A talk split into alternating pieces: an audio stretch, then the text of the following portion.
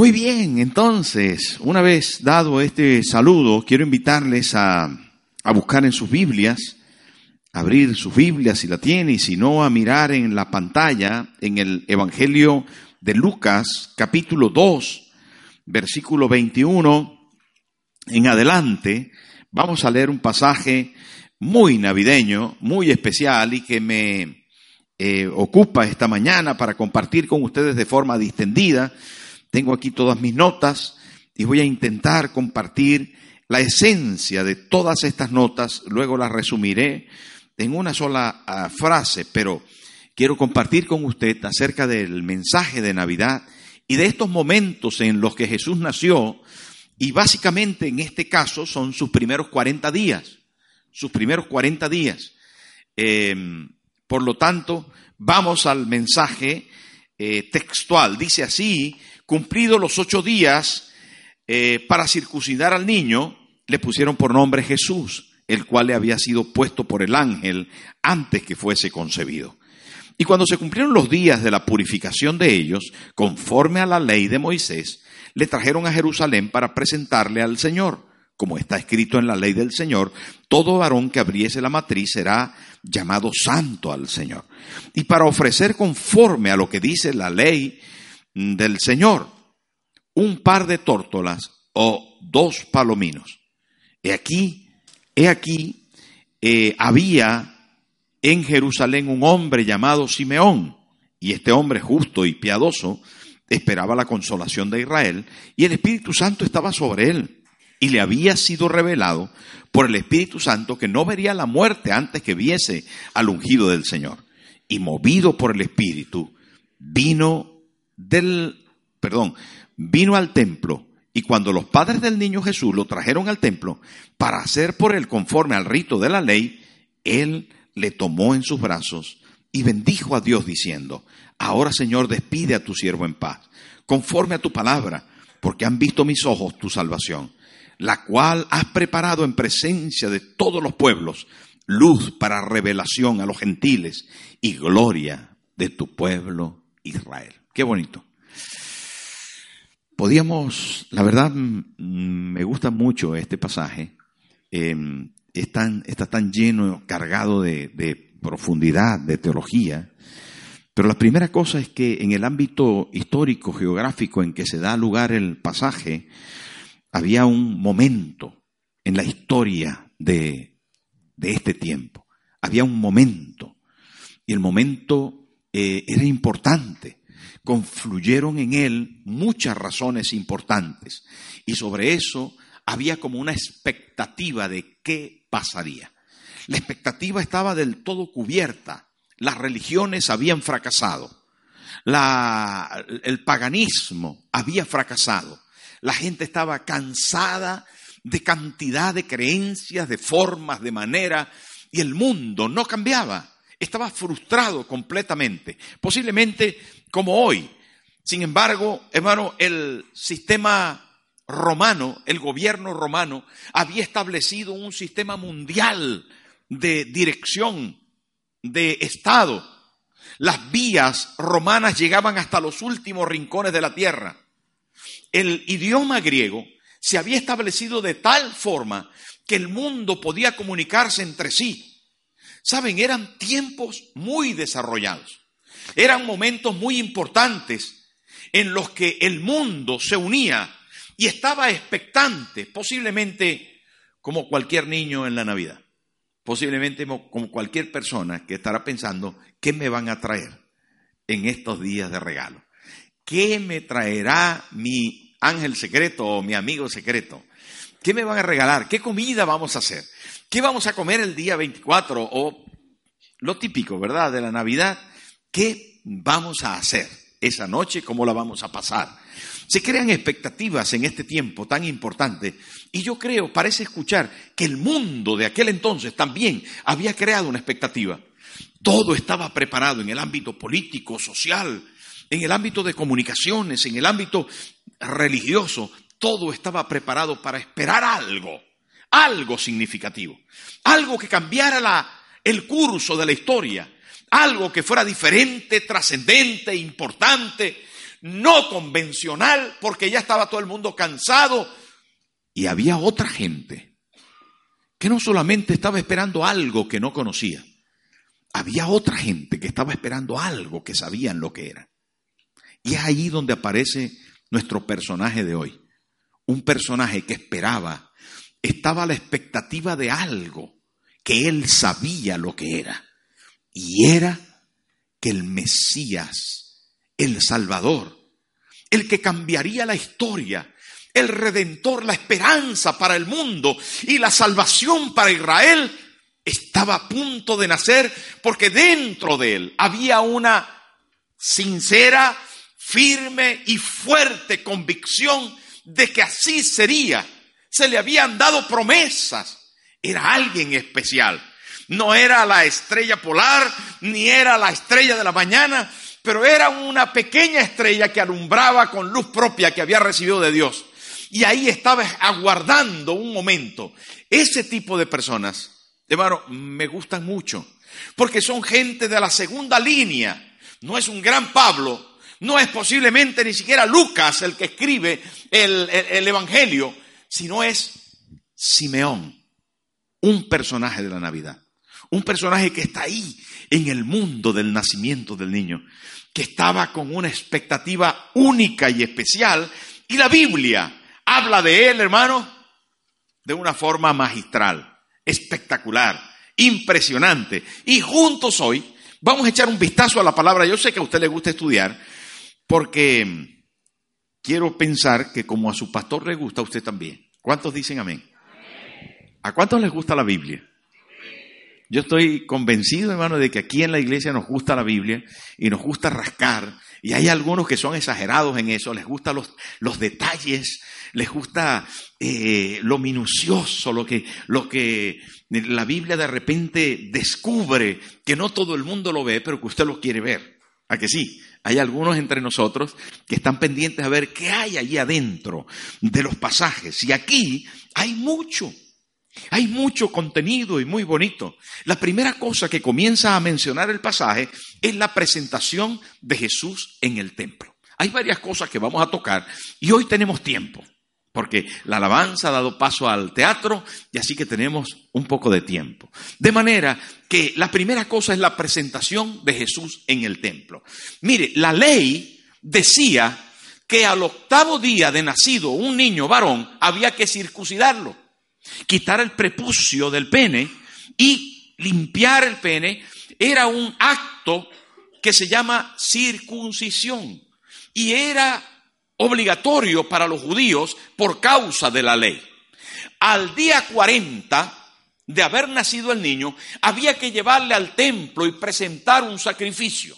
El primer sacrificio que la ley dictaba era llevar un cordero o un pequeño cabrito o llevar un buey o un animal grande por, para, por causa del nacimiento del niño y para presentación y marcar de manera especial la santidad en la casa.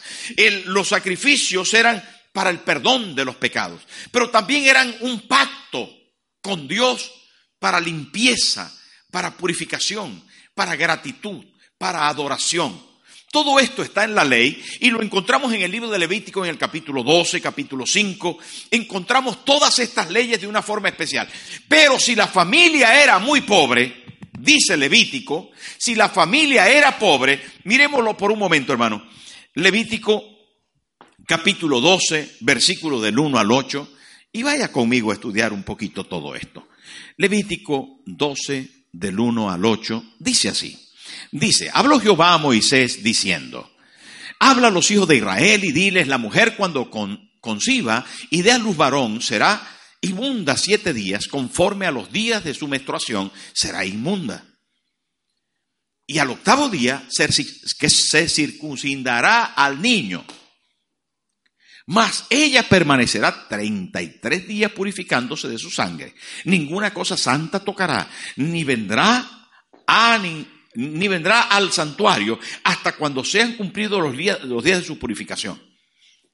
Y si diere a luz hija, será inmunda dos semanas conforme a su separación y 66 días estará purificándose de su sangre. Cuando los días de su purificación fueren cumplidos por hijo o por hija, traerá un cordero de un año para holocausto y un palomino y una tórtola para expiación a la puerta del tabernáculo de reunión al sacerdote. Y él los ofrecerá delante de Jehová y hará expiación por ella y será limpia del flujo de su sangre. Esta es la ley para que para la que diese a luz hijo o hija. Dijimos que hasta dónde? Hasta el número 8. Y si no tiene lo suficiente para un cordero, ¿qué dice ahí, hermano? A esto me quiero referir. Y si no tiene lo suficiente para un cordero, tomará entonces dos tórtolas o dos palominos, uno para holocausto y otro para expiación, y el sacerdote hará expiación por ella y será limpia. Vamos al, al, al libro de Mateo, vamos al Evangelio, y dice versículo 24, y para ofrecer conforme a lo que dice la ley, estábamos leyendo Levítico, ahora estamos leyendo Lucas, la ley del Señor, un par de tórtolas o dos palominos. ¿Saben por qué Jesús fue presentado y su padre y su madre, bueno, su padre José, no era su padre José, y María su madre, así lo dice el, el texto, Atención, por favor, no vamos a dejar ningún cabo suelto. Versículo eh,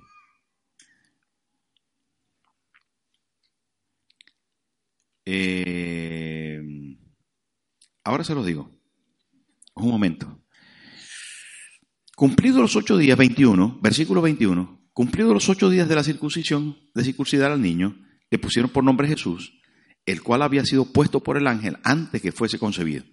Y cuando se cumplieron los días de la purificación de ellos, conforme a la ley de Moisés, le trajeron a Jerusalén para presentarle al Señor como está escrito en la ley del Señor. Atención que esta gente estaba cumpliendo las normas, estaba cumpliendo la ley. Pero es importante que podamos entender algo trascendente que está aquí. No tenían para un cordero. ¿Me está escuchando? José y María no tenían para un cordero, sino que trajeron, si no podían para un cordero, trajeron un par de tórtolas o dos palominos y eso fue lo que presentaron al Señor. La primera cosa que aparece, hermano, es, es la importancia de el lugar desde donde Jesús venía el lugar de revelación y de gloria en el que estaba, que fue abandonado y descendió, bajó y se hizo pobre. Lo dice así el Evangelio. Se hizo pobre. No tenían para un cordero, una familia pobre, una familia humilde. Había en algún momento en la ley una condición aún más humilde para el que no podía ofrecer dos palominos o dos tórtolas, podía ofrecer un poquito de harina de trigo. Un poquito de harina de trigo. Pero todo el mundo tenía que presentarse en el templo con algo. Sin embargo, habían, para los que tenían una posición, para los que tenían una posición menos buena y para los que tenían una posición bastante mala, todos podían hacerlo. Y aquí aparece, hermano, algo trascendente, y es que Jesús bajó para que nosotros pudiéramos ser bendecidos. Bajó, se humilló hasta lo sumo, dice la palabra de Dios. La cosa es, hermanos, que sin duda, sin duda, en este caso, José y María, su madre, se presentaron en el templo para cumplir con la palabra de Dios. No solamente sucedió esto conforme a la ley, esto nos hace saber de que esta gente conocía la palabra de Dios. Antes hice referencia de algunos que les gusta rascar, que les gusta encontrar en la Biblia detalles. Y eso es tan importante, hermano. Necesitamos tener anhelo por la palabra de Dios, por cumplir con la palabra de Dios. Ahí aparece algo trascendente y es que José y María y Jesús cumplieron la ley conforme estaba escrito. No solo era una tradición, era una norma para el pueblo judío. Y ellos tenían la norma de la palabra de Dios. Jesús vino, por cierto, para dar vida, para dar salud, para dar bendición. Pero Él cumplió la ley. Dijo Él mismo, no he venido para abrogar la ley, no he venido para quitar la ley, sino para cumplirla. Y aquí aparece en los primeros momentos del relato de la presentación de Jesús, aparece sin duda esta realidad. Ahora, hermano, cuando ellos llegan al templo, algo extraordinario sucede. Ahí está nuestro personaje de esta mañana. Sucede algo que dice la Biblia en el versículo 25, y he aquí, había, este término le gusta aquí a un amigo que tengo, he aquí, dice la Biblia, ¿no? He aquí esto, es como, esto es como un anuncio trascendente. Cuidado, que ahí viene. ¡Epa! Que pasa algo. ¡He aquí! O sea, esto es como un anuncio de un heraldo que dice, ¡He aquí! ¿Me Da como importancia a la cosa. Y ahí aparece esto, dice, he aquí, había en Jerusalén un hombre llamado Simeón. ¿Cómo se llamaba? Dígalo fuerte. Simeón, un Simeón. Este Simeón era justo, piadoso y esperaba la consolación de Israel. Estuve estudiando acerca de esta expresión porque Simeón es del todo interesante. Simeón tenía un pasado, tenía un presente y tenía un futuro. En este caso, el pasado de Simeón es que dice la Biblia claramente ahí, en esos tres puntos, fíjese lo que era. Dice, este hombre era justo. Su pasado es que había sido justificado. Este era un creyente del Antiguo Testamento. Esta era una persona que estaba compenetrada con las cosas de Dios. Cuando habla de justo, de justicia, es que él había sido perdonado. Se le había hecho justicia por sus pecados. ¿Cómo? A través de lo que hubiese en la ley. Había presentado sus sacrificios, había hecho con cualquier cosa que fuera necesaria y él se sentía justo. La Biblia lo dice. Había sido justificado ya era un creyente, era un compenetrado en las cosas de Dios, estaba allí en el templo todo el tiempo, él era una persona de oración, era alguien importante. ¿Por qué digo esto? Porque el presente de Simeón era que era piadoso. Si la justicia habla del pasado, la piedad habla del presente. Y piedad es santidad. Pío quiere decir santo. Y santidad habla de una vida continua de un proceso de vida rendida a los pies del Señor. O sea, cuando uno es piadoso, es que todos los días se mantiene preservado para las cosas de Dios. No se mezcla con el mundo. No es un borracho, no es un adúltero, un, fornicario, un mentiroso, no. Es una persona piadosa, santa, apartada para Dios. Pero hay algo aquí bien interesante que dice, una coma y dice, esperaba. Y eso está hablando de un futuro. ¿Veis? Tenía un pasado que había sido perdonado, justificado, tenía un presente que era piadoso y había un futuro para él. Él esperaba la consolación de Israel. Y eso es un término bien profundo, bien bonito, porque Israel necesitaba ser consolado. ¿Cómo iba a ser consolado Israel? ¿Qué le dolía? ¿Qué era lo que le había afectado? ¿Qué era lo que a Israel se le había quitado para que pudiera decir necesita ser consolado? ¿Saben qué? Esto se refiere al Mesías. Se refiere al haberse alejado de Dios. Estaba dolido, fragmentado, separado, distorsionado. Estaba olvidado. Israel, por su propia culpa, evidentemente, estaba necesitando ser consolado, ser restaurado en toda su esencia, como identidad de pueblo, identidad de nación, identidad de pueblo de Dios, próspero, bendito, lleno del Señor.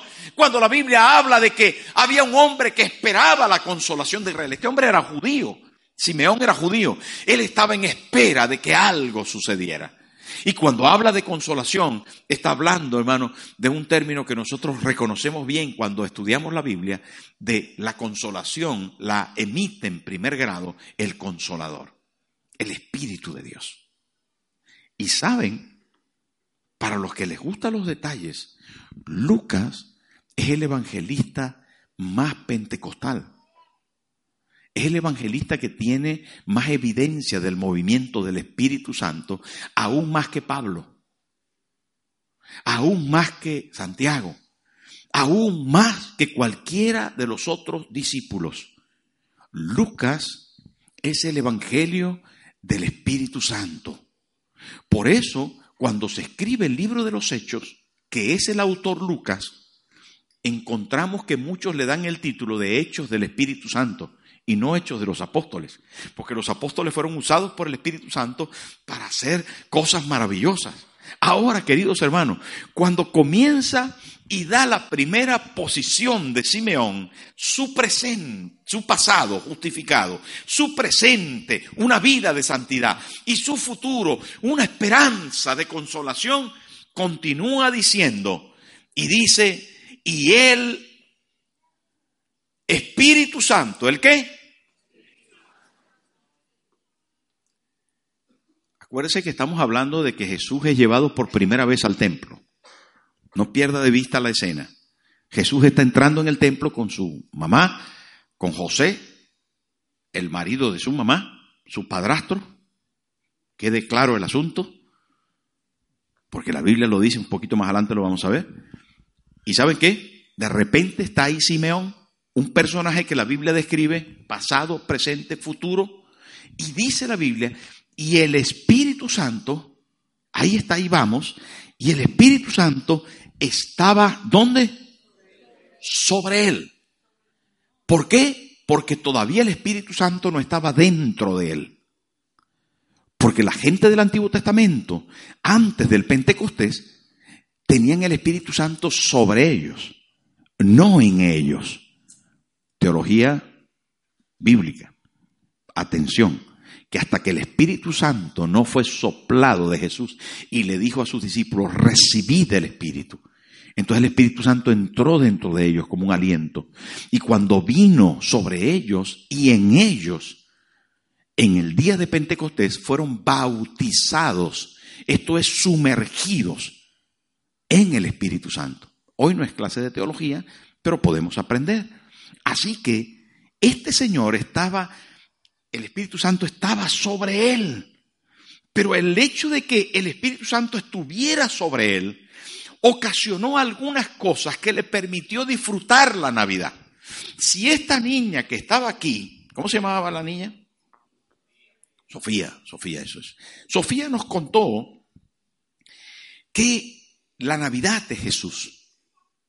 Pero queridos amigos, yo les quiero contar que la única forma de que vivamos una Navidad puntual y permanente es Jesús adentro, Jesús atrapado, Jesús, como dijera un escritor, un poeta, Jesús secuestrado, Jesús internado. Jesús revelado claramente por el Espíritu Santo para poder cogerlo y no soltarlo. Jesús en nosotros. ¿Qué dije? Jesús en nosotros es la esperanza de gloria. Y ahí está, hermano Simeón. El Espíritu estaba sobre él. Es un creyente del Antiguo Testamento. Está en el templo. Se le había sido revelado por el Espíritu Santo. Lo dice aquí. Había sido revelado por el Espíritu Santo que no vería muerte hasta que viese al ungido del Señor. Mire, el Espíritu Santo que estaba sobre él le había dicho, no te vas a morir, Simeón, hasta que yo te muestre quién es el Hijo de Dios, quién es el Mesías, quién es Jesús. Y él estaba en el templo esperando, estaba esperando, ¿qué les dije antes? Él estaba esperando la consolación para Israel. Y todos los días iba al templo y como había recibido esa palabra, estaba así. Hola, buenos días.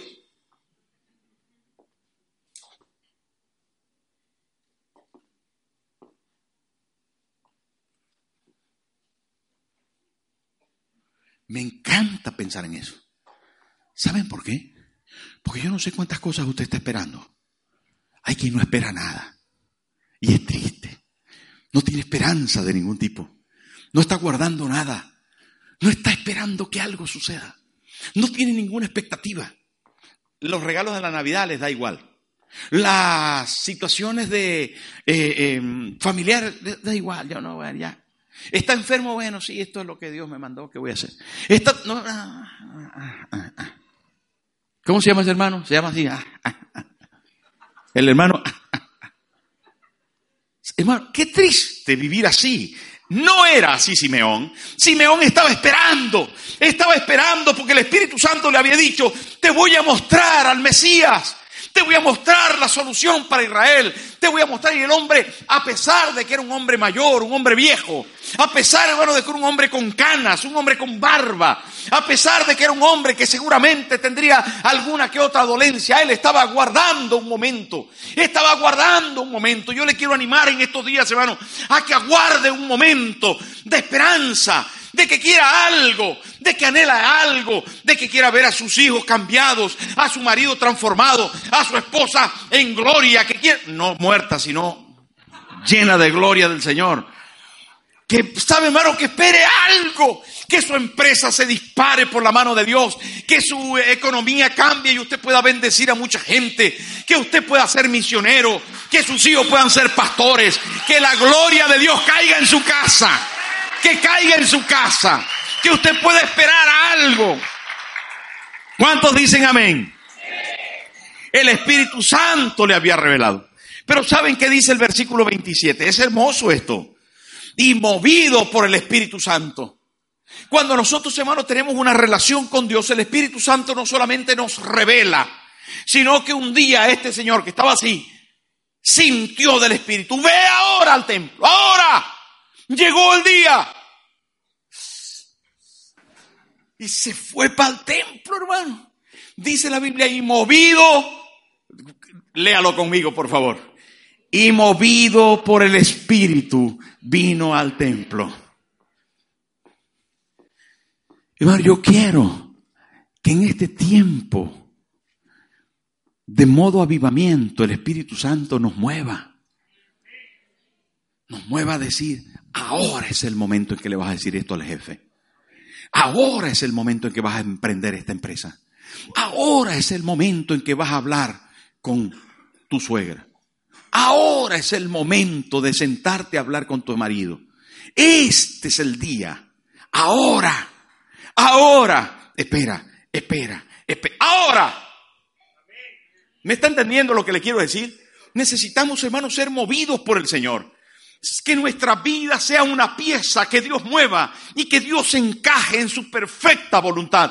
Usted necesita esto para el próximo año. Usted necesita esto para estos días. Usted necesita esto para la mesa de Navidad. Usted necesita esto más que el pavo.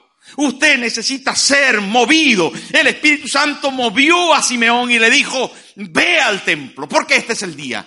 Bendito el Señor. Y, y sabe qué? Y cuando movido por el Espíritu vino al templo, los padres del niño Jesús lo traían. Mire, los papás iban ahí con el bebé y Simeón venía de este. Dice, ahí está. Se encontró la esperanza. La esperanza se encontró, se encontró con la realidad, con el cumplimiento. Esperanza y cumplimiento se encontraron. Esto necesitamos tenerlo, ¿sí o no? ¿Cuántos quieren esto? Que tu esperanza se cumpla. Mi marido, pastor, ha hecho la decisión de fe. Pastor, mi hijo ha cambiado. Yo lo he visto.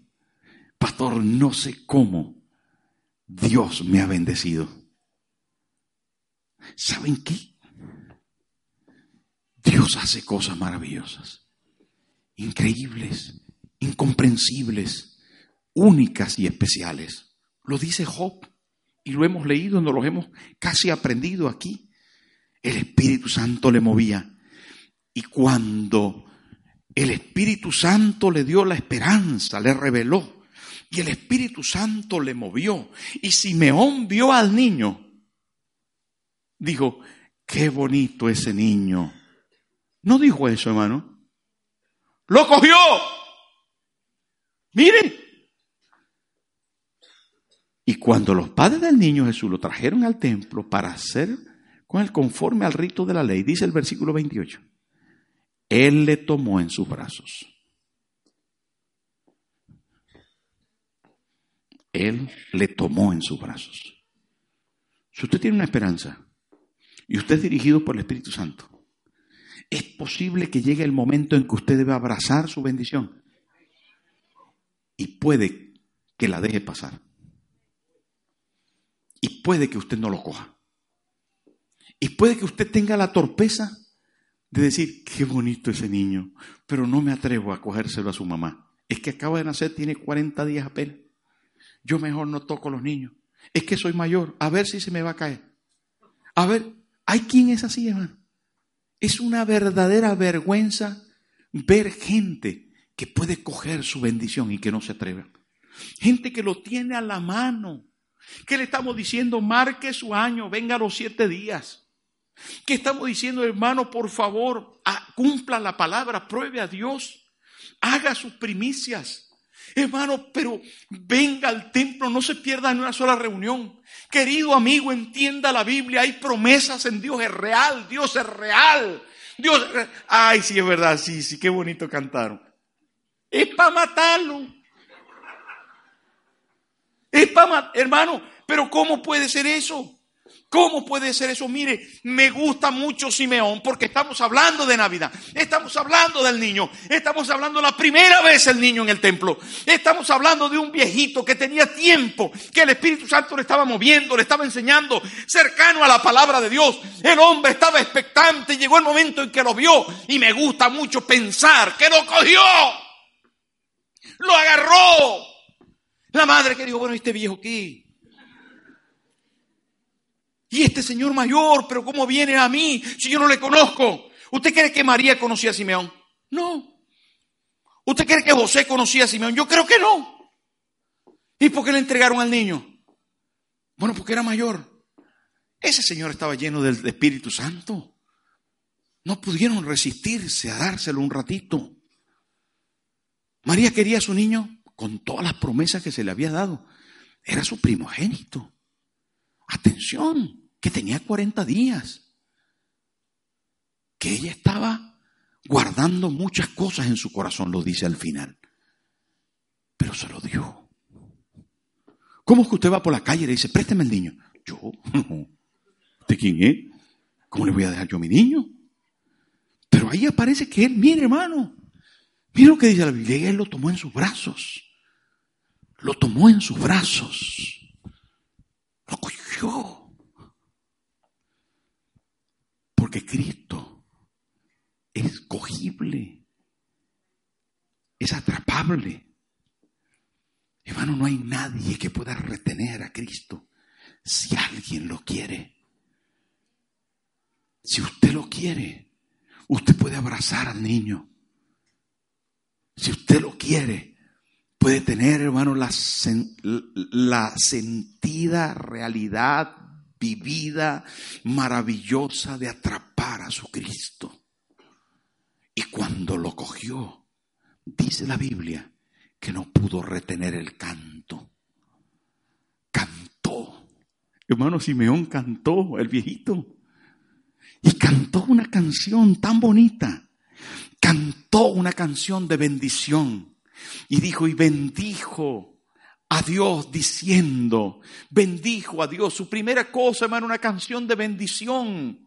Su propósito era bendecir al Dios del cielo que le había dado a Cristo, que le había dado al niño Jesús de la Navidad.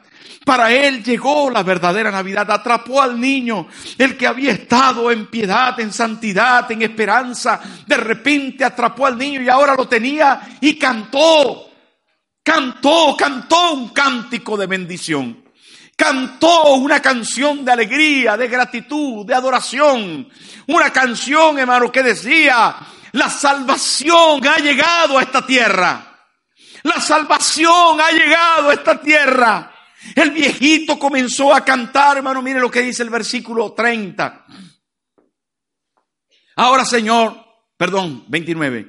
Ahora, Señor, Despides a tu siervo en paz, conforme a tu palabra. Cantó una canción, escúcheme, cantó una canción que confirmaba la promesa. una canción que confirmaba la promesa. Cantó una canción, dice, porque era una canción de salvación. Dice, porque han visto mis ojos tu salvación. Y dice el 31, la cual has preparado en presencia de todos los pueblos.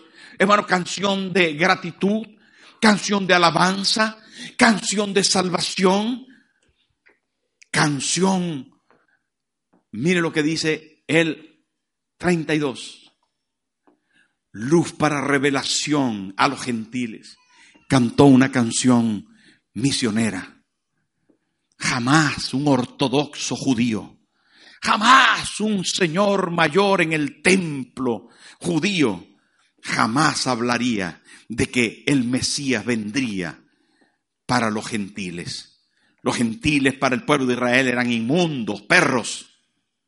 Para el pueblo de Israel, hermano, la gente que no era judía era enemiga de Dios. Pero Simeón rompió los límites y él con los con sus brazos llenos de la salvación que era Cristo, dijo luz para revelación a los gentiles. Este era un canto misionero.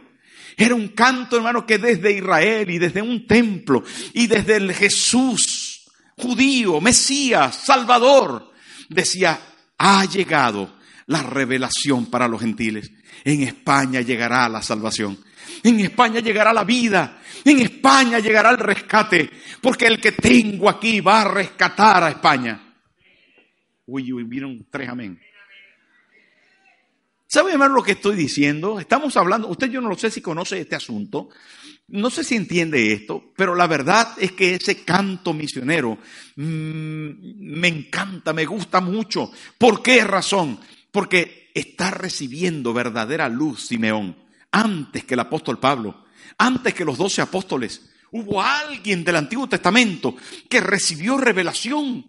Hubo alguien que cantó una canción misionera. Hay quien dice que previo a toda revelación y a toda profecía, siempre hay un canto, siempre hay una adoración. Por eso algunos de los profetas del Antiguo Testamento, antes de profetizar, dice, traed a un tañedor. Traer a alguien que suene algún instrumento para Dios, porque entonces el Espíritu se va a mover. ¿Y saben qué importante es esto, hermano? Es importante para nuestra adoración y nuestra alabanza. Es importante para que entendamos nuestro culto, porque antes cantamos, antes que venga la revelación de la palabra. Es importante para nuestros salmistas que puedan entender que son pieza clave de la adoración de la iglesia y del avance del reino de Dios. Señores, estamos ante un pasaje único y especial, ante un pasaje extraordinario. Este Señor mayor está cantando y es posible que su voz estuviera quebrada. Es posible que la voz no le saliera tan afinada como a Becky y a Darío. Es posible que no cantara eh, eh, eh, como Fío pero el hombre le daba igual, porque estaba cantando la canción de victoria de la Navidad, la canción que daba esperanza a un pueblo que estaba necesitado, a un mundo que está hambriento de Dios. El Espíritu Santo le estaba dando todo cuanto necesitaba. Un canto misionero, qué bendición, qué hermoso. Y luego va y da una palabra profética porque el Espíritu Santo se movió en él de una manera extraordinaria. No solamente, hermano, le dio revelación, no solo le dio dirección, no solo, queridos hermanos, lo llevó a abrazar al Cristo de la gloria, sino que le dio un canto, un canto, qué bonito eso, me gusta ver a un viejo cantar. ¿Sí o no? ¿Cuántos dicen amén? Me gusta ver a un viejito cantando. Me encanta poder decir, hermano, que hay viejitos alegres, porque el Espíritu Santo los llena. Hay viejitos que tienen esperanza, que tienen un futuro. Hay viejitos, ¿usted cómo va a llegar a viejo? ¿Amargado? ¿Afligido? ¿Que todo le molesta? ¿Que nada le gusta? ¿Usted cómo va a llegar a viejo? ¿Feliz? Dígale que tiene al lado, yo voy a llegar a viejo como Simeón. Aleluya. Aleluya.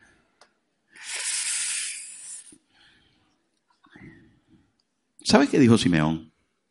Ya me puedo morir. ¿Lo vio? ¿Lo vio? ¿Sabe qué dijo? El 29, mira el versículo 29.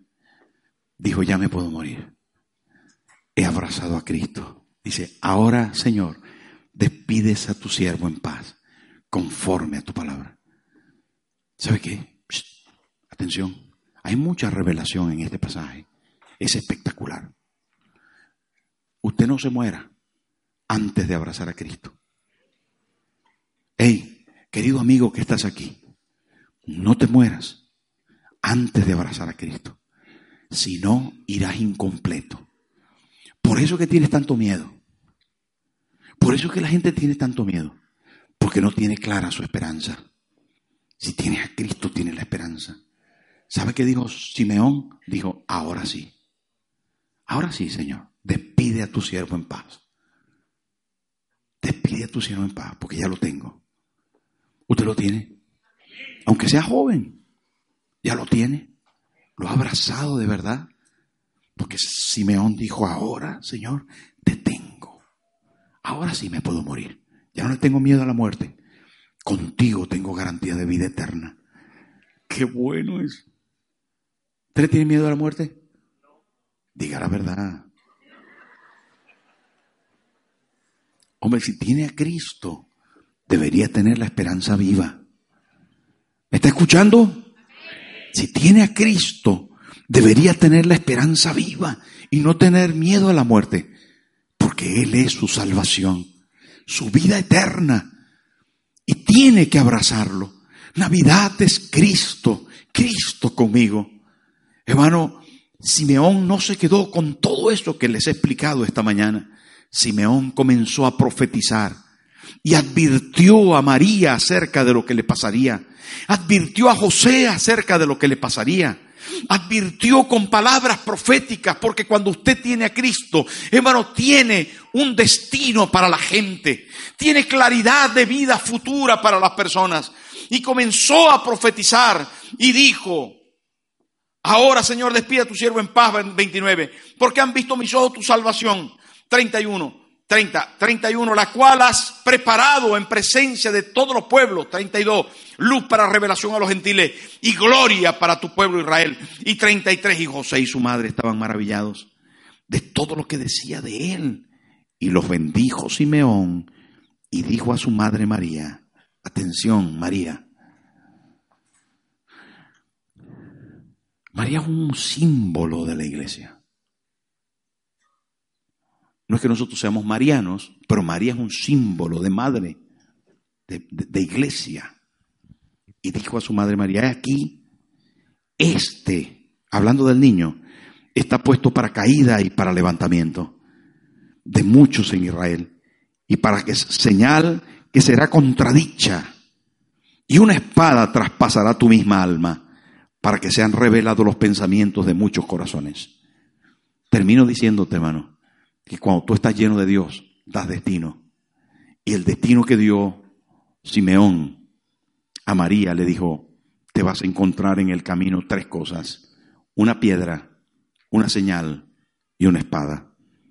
No siempre la palabra es fácil, pero cuando es de Dios, la gente lo tiene en cuenta y va a poder ir a, con pie firme, con destino claro. Le dijo, vas a encontrar una piedra donde te vas a tropezar. Y esto es referencia, hermano, a tropiezo y caída de muchos. Muchos encontraron en Jesús, hermano, un tropezadero. Encontraron en Jesús un dolor de cabeza porque no lo entendieron ni lo quisieron abrazar. Pero también una señal, un mensaje significativo de vida eterna. Jesús era el camino, era la verdad y la vida y lo sigue siendo y será por siempre. Y luego dice, y una espada traspasará tu alma. Ella sabía lo que su hijo iba a padecer. Ella sabía, hermano, por dónde tenía que transitar su hijo Jesús. Sabía cada día, mientras que lo vio crecer, lo que el Mesías tenía que sufrir. Estaba claro en el libro del profeta Isaías todo lo que su hijo, como Mesías, como había sido profetizado, tenía que padecer. Ella lo vio crecer y cuando cumplió un añito, Dijo, mi hijo un día va a tener que pagar el precio del pecado del mundo. Cuando cumplió cinco años, hermano, él todavía se llamaba Salvador. Y cuando apagó las velitas de cinco años, le dijeron, Salvador, apaga las velas. Pero se llamaba Salvador porque iba a salvar a su pueblo de su pecado. Y la única forma de salvar al pueblo del pecado, y María lo sabía, era derramando su sangre. Había una espada traspasando su alma de manera permanente. Hermanos, Simeón le había dado un destino claro. Porque si tú estás con, tú estás con Dios, los que están a tu alrededor tienen destino en Dios profetizado por ti. Tú tienes revelación para la gente. Tú tienes, hermano, un sentido de vida que Dios te ha dado, el Espíritu del Señor está sobre ti y vas a ser de bendición para los otros. No pienses que los que tienen más años, los que son más jóvenes, los que están más preparados, el Espíritu del Señor está sobre ti. Y Él te va a ayudar para bendecir a otros. No ser recepcionista solamente de la bendición, sino ser transmisor. Ofrecer a otros la bendición. La vida de Simeón, queridos hermanos, nos enseña tanto, tanto, que en esta mañana de Navidad yo quiero decirte, aquí en el templo, como estaba Simeón, donde debes permanecer, quiero decirte que debes extender tus brazos y coger lo mejor de la Navidad que se llama Jesús. Y no soltarlo. Y no soltándolo, te prepares para disfrutar todo lo que puedas en la vida, pero también te prepares para una eternidad extraordinaria con tu Jesús, con tu Padre Celestial. El Espíritu Santo te va a dar la capacidad de poder decir, lo tengo todo. Lo tengo todo porque tengo a Cristo. Ay, es que no pude comprar este suéter para Navidad. Es que no. No, hermano. Si tienes a Jesús, lo tienes todo. Y Simeón lo abrazó. Póngase en pie.